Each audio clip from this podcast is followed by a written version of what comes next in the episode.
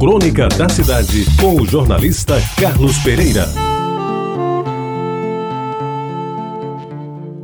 Amigos ouvintes da Tabajara, eu confesso que sou meio mole para chorar. Choro e até já chorei mais ao ouvir uma música romântica que me leva a lembranças e saudades, como por exemplo Pai Herói, de Fábio Júnior. E não sustento as lágrimas em cenas tristes de filmes de antigamente. Às vezes, até em narrativas de acidentes fatais em que crianças perdem a vida, em reportagens de televisão mostrando estupros ou crimes hediondos, vem o nó na garganta.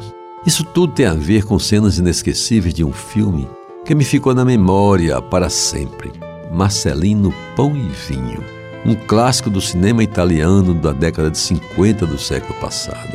Deu-se que, concluinte do ginásio do Liceu Paraibano, participei de uma excursão ao Recife, em ônibus fretado com direito a passeio pelas pontes e da Praia de Boa Viagem e uma sessão na Suaré, do Cine São Luís, à época um dos melhores do Nordeste, e que ficava na Rua da Aurora, de frente para o Rio Capibaribe. Lá fomos, amigos ouvintes, todos para o cinema, que exibia Marcelino Pão e Vinho, em sessões contínuas. A nossa era das seis e meia, por aí. Nos aboletamos nas poltronas acolchoadas, numa temperatura de 22 graus, e ficamos a assistir ao filme em perfeito som estereofônico. Tudo às mil maravilhas, se não fosse o enredo e o final do filme, que admito hoje não lembrar com exatidão. Recordo que era a história do menino pobre que, abandonado na porta de um mosteiro, foi criado pelos frades. O menino, interpretado por Pablito Calvo, que ficou famoso naquela época, se encontrava às escondidas com Cristo e com ele trocava palavras e até pão lhe oferecia. O fato transformado em lenda mudou completamente a vida dos habitantes daquele vilarejo pobre de uma região da Espanha em que tudo aconteceu. Transformado em filme, a película levou multidões às salas de cinema no mundo inteiro e ganhou até o Urso de Berlim em 1955, ano de sua produção. E onde passava o filme, os lenços eram insuficientes para conter as lágrimas dos espectadores. E como já acontecera em outros lugares, ao terminar a exibição saímos quase choramingando alguns se fazendo de machões, simulando argueiros nos olhos, outros meio engasgados, e as meninas, essas então, companheiras de classe, choravam quase compulsivamente.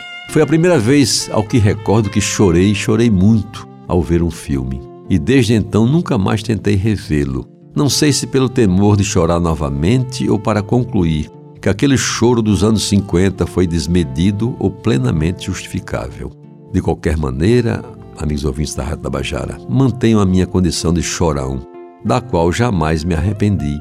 E aos homens que dizem não chorar, eu dou um conselho: chorem, amigos machos, chorem e não tenham vergonha de fazê-lo. Quando tiverem vontade, até porque pior do que chorar é engolir o pranto para se fazer de forte.